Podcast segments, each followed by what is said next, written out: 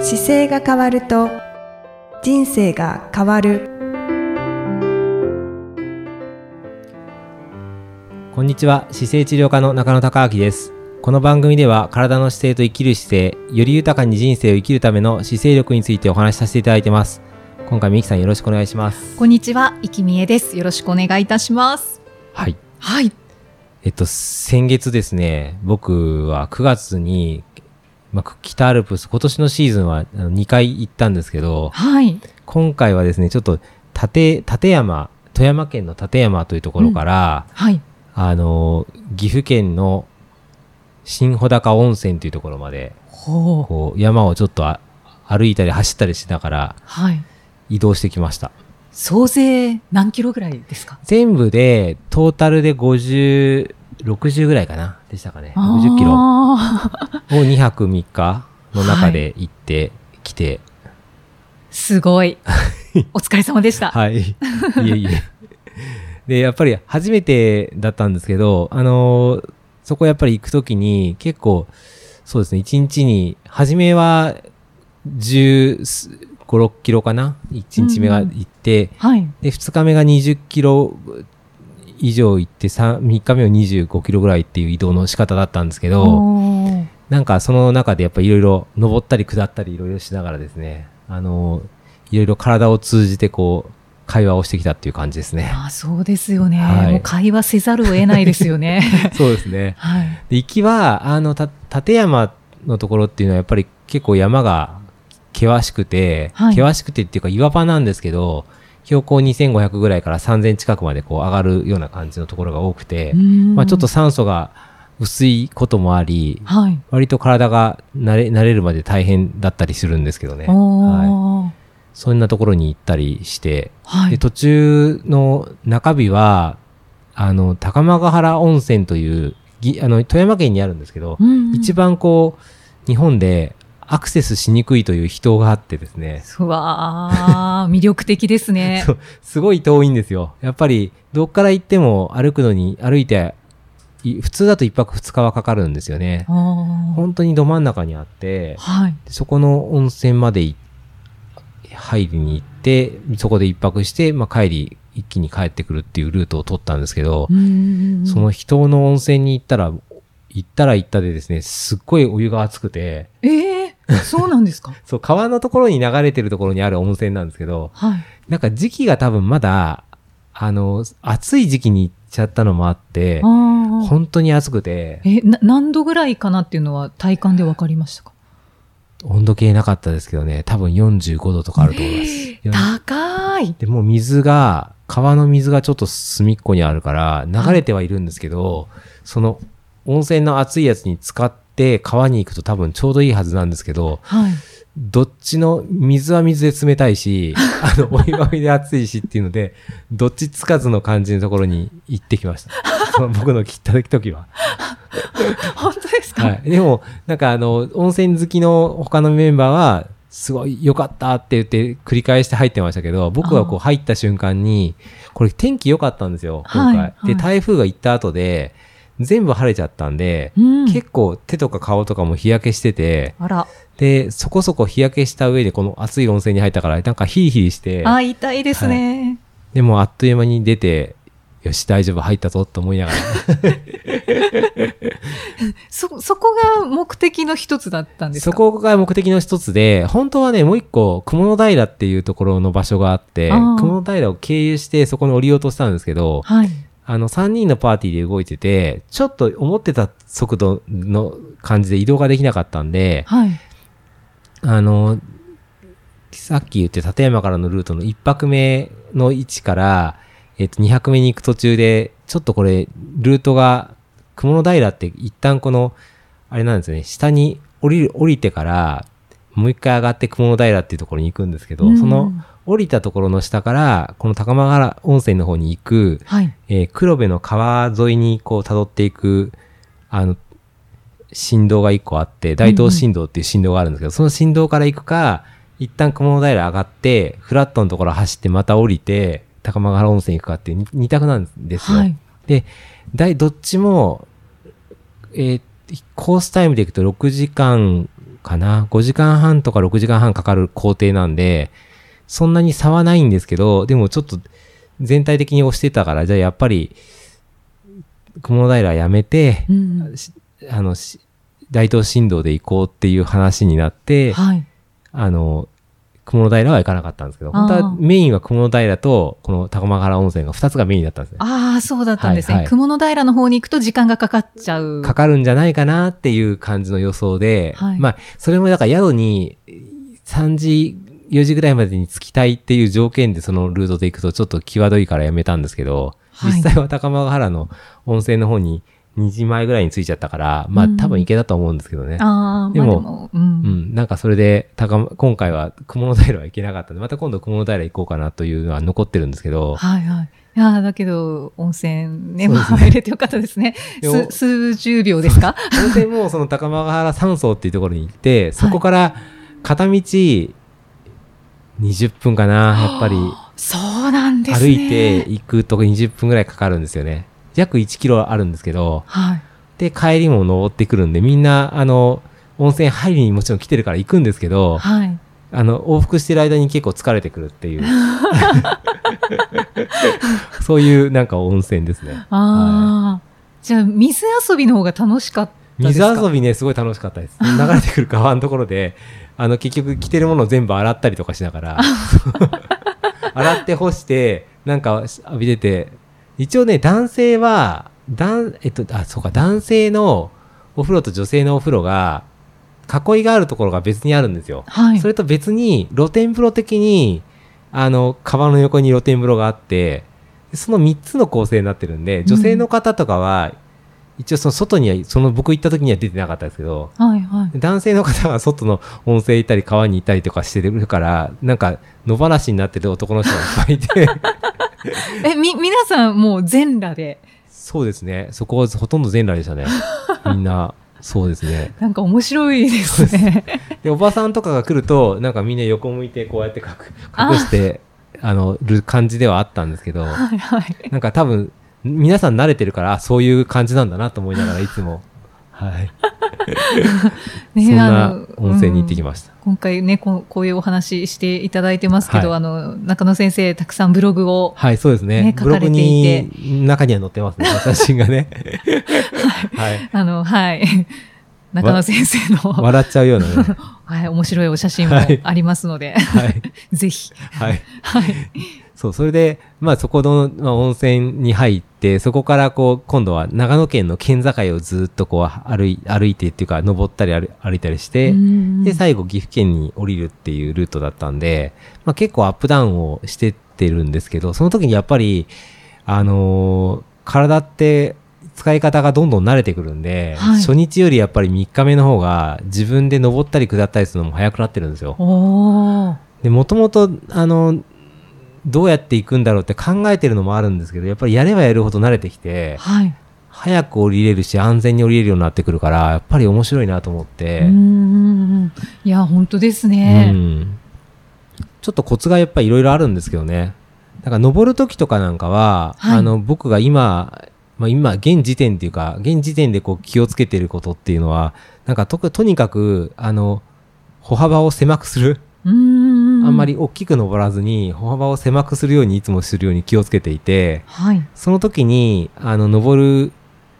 時の足を置きたいなと思う場所あるじゃないですか。はいで置きたいなっていうところに足運んでいくんですけどその時になるべく視野を広げてその手前とか横に両サイドに置く場所がないかってちょっと考えるようにして、うんんそうすると広げると意外にこう縦に置きたいと思ったところの横にもっといい角度の手前の場所があるんで。はい。はいそうするとそこに足を置くと結構簡単に力いらずに本当に上がっていけるので、確かなんにかそうですね。うん、なんかそれはすごく意識して見るように最近なってきてう、んうんうんじゃあでこ小刻みに登っていく。小刻みにそうですねしますしあと足つく瞬間に、まあ、かかとがちゃんとか固定できそうな硬いところだともっと楽なんで,、うんうんうんでそういうところに足を置くようにちょっと視野を広げながらこう持って見ていくっていうのは結構意識することが増えてきました。ああ、こうあの山に登りたいとか、ね、登ってる方にはすごい参考になると思そういでます。すね。で、足のやっぱり付け根って、登るときにこう股関節から足が動くんですけど、体幹まっすぐにしたときに股関節のところから足が自分の足を上げれてるようなイメージがあると、かなりスムーズに足が上がるので、うーんで、股関節の付け根ってこう骨盤との間がこう球体の丸い関節になってるので、はい。その球体の関節をうまくここ自分の体に対して合わせていくようなイメージでうん登ってってますね、いつも。ああ。参考にさせていただき ます。あと僕 結構ストック使うんですけど、ストックが結構便利で、ストックってこう自分の体を、あの、前に、あの、使い方が多分二通りあって、前についてる方と、後ろに、後ろ気味につく方と二つ通りあってうんうん、角度に、傾斜の角度によって多分使い方は変わってくるんですけど、僕は結構後ろ目に使う使い方が多くて、はい。で、自分の体をこう傾けた時の最後の一押しを手でストックを使って押すと、うん背中の部分を全体的にこう体使って前に行くことができるんで、はい。だからストックで押し出してもらいながら前に斜めに傾いて自分の股関節から足上げていくっていう形ですると結構登るのが早いんですよ。ああ。だから登りは本当にあの、この間もトライトレイルランニングの大会出たんですけど、はい。登りは僕かなりなんかいろんな方を抜くことが多くて、うーん。自分でもなんかそんなに苦しんでの登ってるわけじゃないないんですけど軽くこう上がっていく段階で結構登りがサクサク人を抜けるようになってきたから結構面白いなと思って。あはあ。いじゃあコツみたいなのも分かうってきたんでしょうん、かなると思います。だから四四輪駆動の車っていうか足も手も使って上がってるから全身で上がってるんですけどはい。でも背中使ってたりとかこう普段意識しない場所背中と股関節から上げてたりするんで結構姿勢や上半身を起こしてるんですよね。うーんうんうでん。も、なんかパッと見た時に大体こう苦しそうに前かがみになって登ってる方がやっぱ多いので、はいもっと胸張って起こしてきて、で、お腹にはちゃんと意識があって、で、股関節上げて背中から押してるっていうような感じでいくと結構登りやすいのでうー、んなんかこういう形は一個ヒヒントがあるのかななんて思って。はい、ははいいあ。ありがとうございます。だ、まだちょっとこのと登山系のところは僕まだススペシャリストの方と対談してないから、自分の中でこう消化しつつ組み立ててる段階なんですけど、あでもなんかその、このやりやすさはちょっとこうなのかなとはちょっと思って、あ。うんうんうん。今登ってます。そうなんです ね。なんか、イキさん登るときに気をつけることありますあ、私も小刻みに登るようにしてましす。てますはいうんあの、お大きく、こう、ちょっと上の方に足を置いて、うんうんその置いた足で、ふんって上に登ると、うんうんそれをずっと続けていくと、苦しくなってくるといううか、んうん足が疲れてくるので、やっぱり小刻みに、あの、ちっちゃい石、あと目の前の、あの、置ける場所がある、えー石を見つけてうん、うんで、少しずつ登っていくっていうのは心がけてますね。うんうんうんうんはい。やっぱりそうですよね。小刻みですよね。うんうんうんうん。あとは、中野先生、トレランも入ってらっしゃいますけど、私は登山なので、まあ、これはもう当たり前かもしれないですけど、あの、蛇行をしながら登ってます。あ、そうかそうか。こういうふうにはい。もう本当に蛇行しながらトレ登ランってだると形ですね。トレランもでも蛇行してんのかな蛇行してないですね。ああ、そうですよね。うん。して、あの、ルートがこうあるときは蛇行しますけど、ないときは、やっぱり、うん、やっぱりでもまっすぐに登りつつ小刻みに刻んでるかなう。ーん。本当に。に急なときはちょっと足が横向きになってカニみたいに上がってるときもありますけど、ああ。でもほとんどそうですね、まっすぐ上がっていっちゃってるかな。うーんうんうんうん。ねまたちょっと違ってくるかもしれないですけど、降りるときとかはどうですか降りるときは、降りるのは私ちょっと苦手でして、うんえーっと、そうですね。どんなとこが苦手な感じですちょっと言葉で難しいなんのかなか、はい、あの、足を置く場所がすぐ判断できないですね、ああ。ああ。ちょっと怖いっていうのがあるのかもしれなはいでいす。はいはいはい。はい。まあ、まあ、慣れてくると、あの、結構リズムに乗れたりはするんですけど、ううんんうんうん最初、下り始めとかは、やっぱりすごく遅いですね。えーは判断がなかなか。置き場がわかんないってことそうなんです。かはあー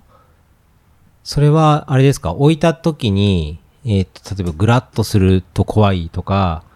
い。うん。っていうわけあとうなんんか、お思ったよりも、うん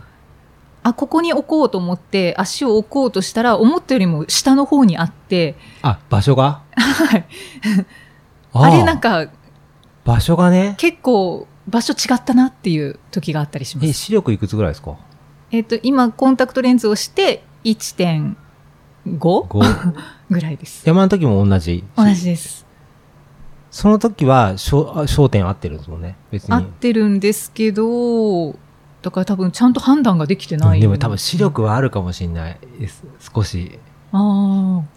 あの、立体的に見えてる、あの、視力ってこう、なんか、なんだろう、いあの、1.5ありますって測った時に、あ。はい。あの、字が見えるかどうかっていう視力と別に、ものを立体的に捉える視力があるんですよあ。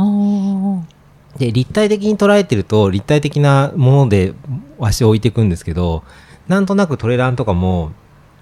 視力が悪い人の方が降りるの大変そうーん。うな感じがしますね。あ、でもコンタクトレンズで1.5なので、うん。まあ、悪くはないですかね。うん、あの、なんかね、そう、空間のね、見え方がどうも違ってるみたいで、はい、はい。空間の中あその、そっちの方ねうそう空間が立体的に捉えられてると、結構、距離感とか、車とかでもそうなんですよ。自分のこの両サイドから、あの何が来てるかとかっていう情報あるじゃないですか。はい。その情報を捉えてる幅が、どうも目の使い方でちょっと違うみたいで、おーで、下りの時ってこうや目、目線が遠くに行く時と近くに行く時と両方するんで、うんうんあの、その動きの繰り返しで自分の置き場所を決めていくはずなんですけど、この行き来の速度も結構影響するし、あーさ速くなればなるほど、あの、見た瞬間のところにもう足を置いていくんうん。で、はい、はい。なんか、なんだ、なんでしょうね。どこに置くかのテストしてるみたいな感じの流れ方が早いんですけどね。トレランとかで降りるときは。なので、もう降りるときに僕が今意識してるのは、パッて置く瞬間のときに、こっち向いてる面を探すんですよ。おー自分の石、じあの下りの斜面に対してあの足が止まりそうな部分っていうかこっち手前に向いてる石だと自分の足を置いた瞬間にブレーキになるんでう、んうんそのこっち向きの石石をある程度見ててでパッてそこに送った時にあの踏ん張ると自分の足が疲れちゃうんではい。もうすぐ次股関節で前にもって体持ってっちゃうんですね。うーん。なので体重止めるというよりは当たった瞬間に自分の上半身前に送り出すと股関節からこう体が前にスッて進むので、はいもう次のとこ見てはい動くっていう感じになって、昔は止まろう止まろうとしてたからすっごい足が疲れてて、ああ、はい。で止まろう。うとすると足の大腿四頭筋っていうところをぐっと力入れちゃうんでそれはそれで悪くはないんですけどもう距離がの降りれないから、うん例えば3時間2時間続けて一気に下るんところとかっていうのが特にその新穂高のとこなんかはすごろくっていうところから一気に下るんですけどはい。その下りと、まあ、最後ロードみたいなところがあって全部走って降りようとすると結局止まってるともう太ももが痛いからあー止まれないんですよね。なのでおーもう前に着いたら送っていくっていう感じで足を動かしていくと、なんか、ブレーキはかけずにコントロールしながらこうスムーズに降りていけるなんかところがあっうて、ーんそれが今、あの、僕手探りの中でこれはこれで合ってたのかなっていつも繰り返しながらやってて、う見えてくると速度が速くなっても本当にババババって降りていけるから、そうですよね。いや、なんであんなに早く降りれるんだろうっていう方いますね。そうですね。だから、山の、本当に山やトレランしてない方が降りてるのとは、しどうだろう、3倍、4倍違うと思います、降り方が。ももう、パッて見て、まあ、あと、うん、そうですね。切り返したりとか、こうするときも、なるべく、足を、あの、あと止まらないから、置いて瞬間にまた次行くので、止めるとやっぱりそこで時間かかるんですよ。止めないから、疲れずに早く降りれるっていうう。ん。ああ。感じがありますかね。あと自分がこうなんか水が流れるように降りるならどこだろうっていうのを探してたりとか。ああ、そういう意識で。うん上から水がバーって流れると、水が流れる時って一番無駄なく行くじゃないですか。はいはいでその水水の流れるラインはどこにあるんだろうって探しながら、それに合わせて足を置いていくと、足もこうついつく瞬間に、はい。えーっと、例えば、足先を谷側の方に持っていくつき方もあるし、うん内側の方に持っていくつき方もあるんですけど、はい。内側に持ってった方が捻挫しづらいから、うんもうそのまま内側にパンパンってついていくと、結構余裕が出てくるんで、うーんついたのと、股関節のところの、股関節の可動範囲をなんかうまくマネジメントしながら降りていく練習するっていう感 じ。ああ、なんかすごい勉強になりまし なんた。かそういうのをイメージで、なんか手探りでやっていくんですけど、はい。で、ストックがあるかないかも、なんかややっぱり、初めの頃ストック結構つくんですけど、やっぱり、下りはストックない方が、うーん集中できるよって、い僕の先輩に言われて、はい。で、確かにしまって、あ自分の足と路面だけに集中した方が、早く置けるから、うん今、下りはなるべくしまうようにして、うーん上り。は、あの、使いますけど、なんはかいそういう練習して ます。ああ、ちょっと私ももう、もうちょっと研究してみます。なんかでも、どうやってすると楽なんだろうって、あれ、ここなんかうまくいったとか、っていうのを繰り返すのと、あと、ちょっと上手い人、自分より上手い人に頑張ってついていくと、どこ足ついてるかわかるんで、ああ、そうですうんね。で、それを真似してトレースして、え、どこ置きましたって僕聞いたりするんですけど、あで聞くと、いや、なんかこれ動かなそうだからここ置いてたとか、なんか、そういう感じでちょっと言われた一言二言をひ拾って、自分で今度工夫してあ、、ななんか、繰り返してやってます。うーん。はいちょっと、ちょっと諦めてました、私。あ、本当ですか もうい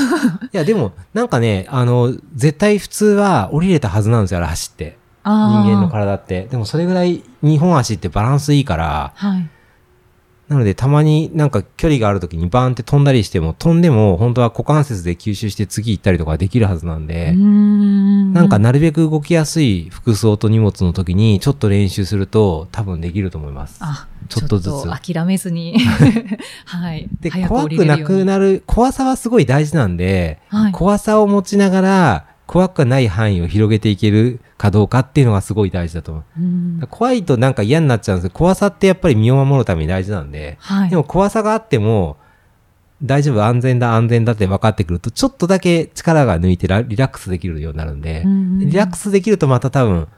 やってみえることが余裕が出てくるから、はい。はいなんかそれの練習してますね、いつも。そうですね。お降りるときうに、ん。あの、足の方を先に出しちゃう傾向があるんですね。はいはいはなんか体も一緒に持っていくのではなくって、うん足の方がちょっと先に出てて、だから、あの、下りのその斜面にい。うん。沿って自分の体があるような状態。ああ、になそっちれゃってるんですねは怖いで すね。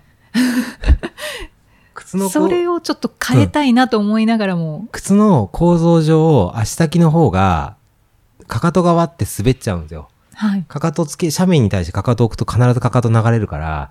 あの足のつま先側の方になるべく設置したいので、うんで、その設置させようとすると自分の体が前に持ってこなきゃいけないので、はい。だから目線の真下に自分の、なんだろう、足が来るぐらいの感覚だから、体はやっぱりちょっと前に前に行って、急斜面ほど前入らないと、あースキーと。多分似てると思います。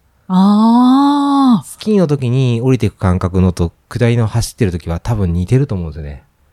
それがなんかちょっと怖いと思って、結局足がちょっと先に出ちゃう。そうそうですね。ですけ足ど先行くと、体、足先行って体が遅れると、かかとから着地するから滑るんですよ。はい。かかとが。